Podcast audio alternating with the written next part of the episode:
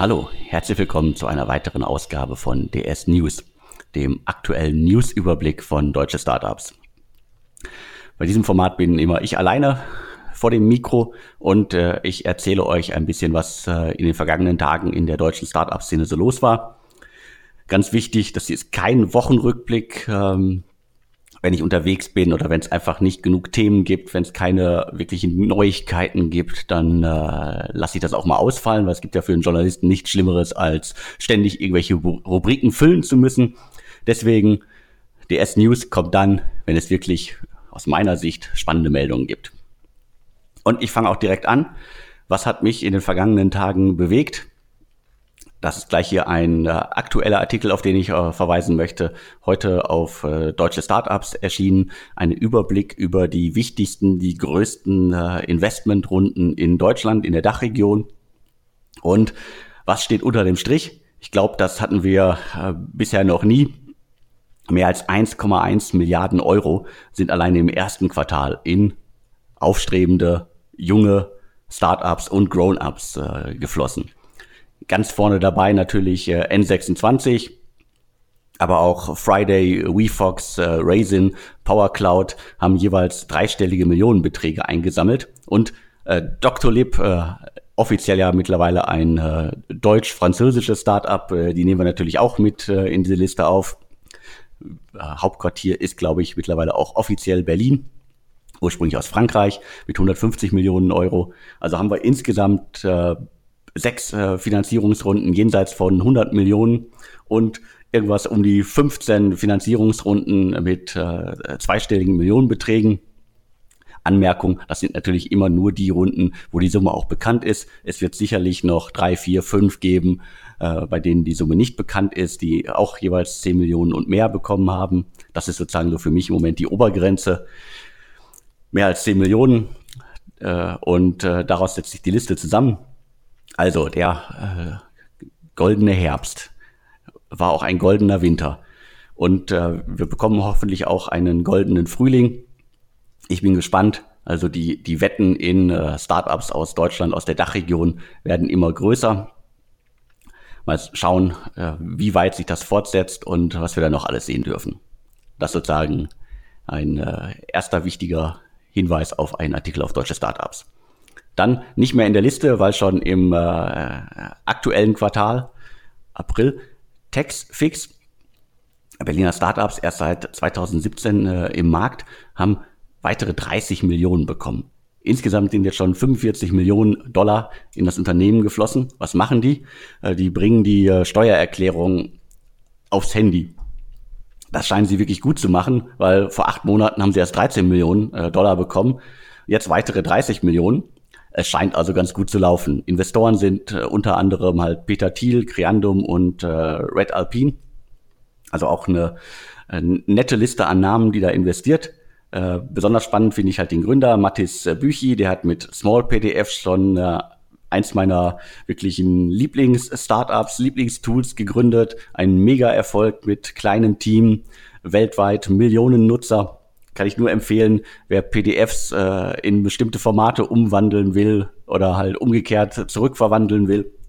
Ein exzellentes Tool und hat dann 2017 äh, äh, Textfix gegründet als weiteres Startup und jetzt schon 45 Millionen Dollar eingesammelt. So, im Schnelldurchlauf durch ein paar andere spannende Runden, die es in den vergangenen Tagen gab.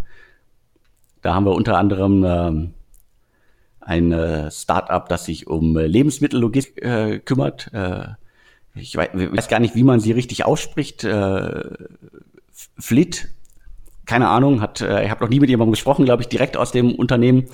Äh, Carsten Maschmeyer und äh, die Reederei äh, Maersk haben äh, 10 Millionen Euro in das äh, Unternehmen investiert, 2016 gegründet und wollen jetzt im Ausland expandieren. Und ähm, spannendes Thema, Lebensmittellogistik extrem wichtig. Wer das in den Griff bekommt, äh, kann auch da helfen, dass weniger Lebensmittel verschwendet werden. Und beim, äh, ja, für, mich ein Boom. Äh, die Lebensmittelhändler im Lande reden ist immer noch klein. Es gibt definitiv einen Boom beim Thema Lebensmittel über das Netz zu bestellen. Also wirklich die klassischen Lebensmittel, die man jede Woche braucht. Und da kann das Unternehmen hoffentlich auch helfen.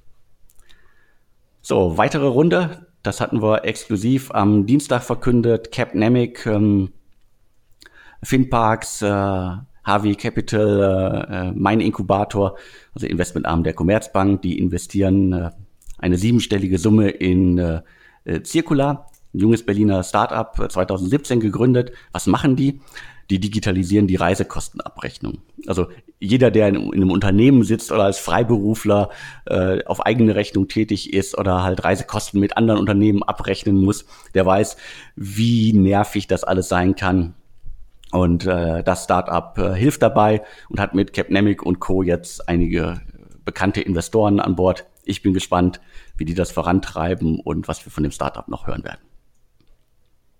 So, ein Hinweis auf den äh, Podcast vom Montag. Da gibt es nämlich auch ähm, eine wichtige, spannende Investmentneuigkeit. Pharmaco, das äh, Cannabis-Startup von Sebastian Diemer, in der Szene nur als der Diemer bekannt, sucht bis zu 12 Millionen äh, Euro.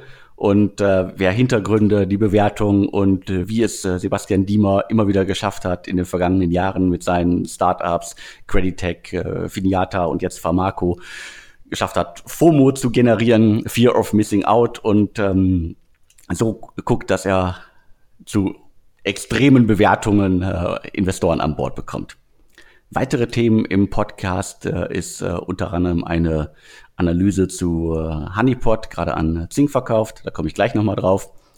Die Entlassungen bei Homebell spreche ich auch gleich nochmal an.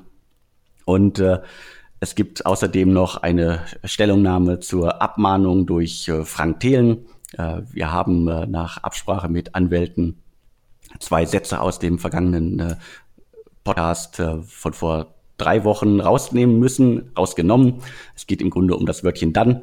Hört euch den Podcast an, dann wisst ihr Bescheid. Und äh, einmal kurze Unterbrechung, weil das halt wirklich ein Thema ist, das äh, nicht zu allem anderen passt. Äh, Karl Bagusat, der Mitgründer von äh, Plus Peter, früher Print Peter, ist ähm, in der vergangenen Woche gestorben als äh, ein, es war ein Verkehrsunfall. Er ist als Fußgänger von einem Auto angefahren worden, also gleich zweimal angefahren worden. Also Details will ich gar nicht erzählen hier. Hat mich erschüttert, erschüttert mich immer noch. Er war erst äh, Mitte 20, 26, glaube ich. Also hier nochmal auch mein Beileid an äh, die Angehörigen und das Team. So, harter Break. Nochmal ein Hinweis auf die wirklich spannende Übernahme von Honeypot. Honeypot. Äh, Zing kauft das Unternehmen. Der Kaufpreis liegt einschließlich Earnout bei 57 äh, Millionen Euro. Das ist die größte Übernahme, die Zing jemals gestemmt hat. 22 Millionen direkt und 35 Millionen sind der Earnout. Mal schauen, ob das dann auch wirklich so kommt.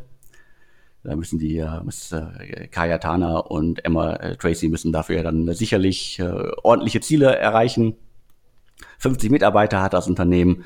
Analyse zur Übernahme, warum Zing das macht, äh, alles im äh, Podcast Startup Insider.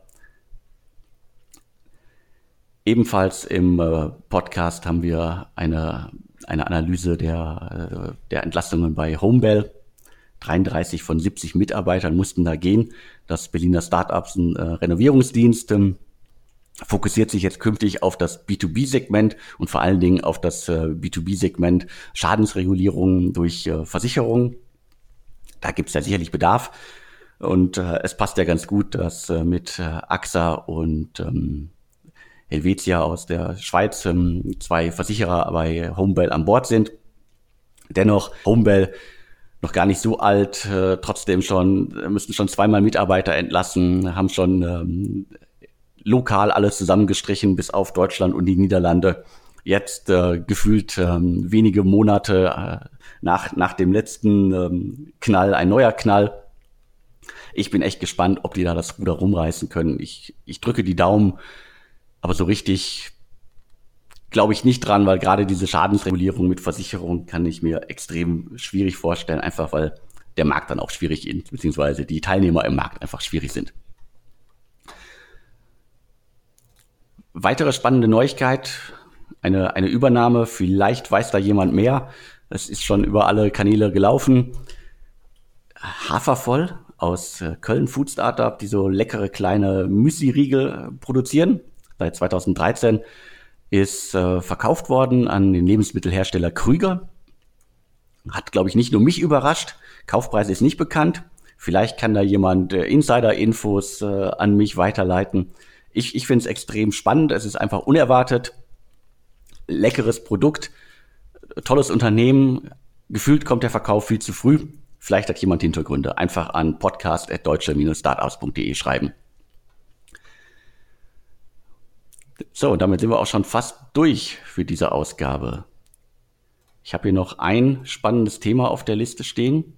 eGym, München Unternehmen, haben in den vergangenen Jahren richtig, richtig viel Geld von äh, bekannten Investoren aufgenommen, unter anderem äh, Highland Europe äh, und so weiter. Ich glaube, es waren insgesamt 45 Millionen Dollar, die bisher geflossen sind in das Unternehmen. Und ähm, genau, nee, 2016 waren schon mal 45 Millionen geflossen. Insgesamt sind bis Ende 2017 52,9 Millionen Euro, also die Kapitalrücklage, in das Unternehmen geflossen. Was machen die? Die bauen intelligente Fitnessgeräte. Und jetzt gibt's erstmals Zahlen, also richtige Zahlen. 260 äh, Mitarbeiter hatten die zuletzt. Ähm, der Umsatz ist ähm, auf 41,1 Millionen Euro gestiegen. Der wichtigste Absatzmarkt ist aber immer noch Deutschland. Das sind 75 Prozent des Umsatzes entfallen auf Deutschland. Das zeigt, die haben also wirklich noch ganz, ganz viel Potenzial, wenn die ihr, äh, ihr Konzept auf andere Länder, vor allen Dingen auf die USA ausweiten. Und äh, was muss man noch wissen? ja, der Jahresfehlbetrag 2017, der lag bei 10,7 Millionen Euro. Und insgesamt kostete der Aufbau der, der Fitnessfirma nun schon 31,3 Millionen. Also imposante äh, Zahlen, auch die kommenden Jahre, also für 2018, äh, die Zahl habe ich leider noch nicht, soll es massive rote Zahlen geben. Also ein Unternehmen im kompletten Wachstumsmodus. Äh, und äh, ich finde es spannend, immer solche Zahlen zu sehen. Vor allen Dingen, wenn man sie dann über mehrere Jahre verfolgen kann. Und vor allen Dingen, wenn dann wirklich am Ende ein, äh, ein, ein großes Unternehmen entstanden ist, dann kann man natürlich auch immer wieder gut sehen, wer viel Geld äh, aufnimmt, äh, es ist immer nicht, ist kein Selbstläufer, aber zumindest ist die Chance da, dass man mit viel Geld halt ein großes Unternehmen aufbauen kann. Und dieser Weg führt meistens über große Verluste, jahrelange Verluste. Und da ist eGym ja nur ein Beispiel von vielen. So, das war's für diese Woche. Ich freue mich weiter über Anregungen, über Tipps, Tricks und Insider-Infos. Mailt mir und äh, die E-Mail-Adresse ist äh, podcast.deutsche-startups.de und wir hören uns äh, im kommenden Startup Insider mit Sven Schmidt wieder oder aber im nächsten Startup News äh, Podcast, der dann exklusiv mit mir ist.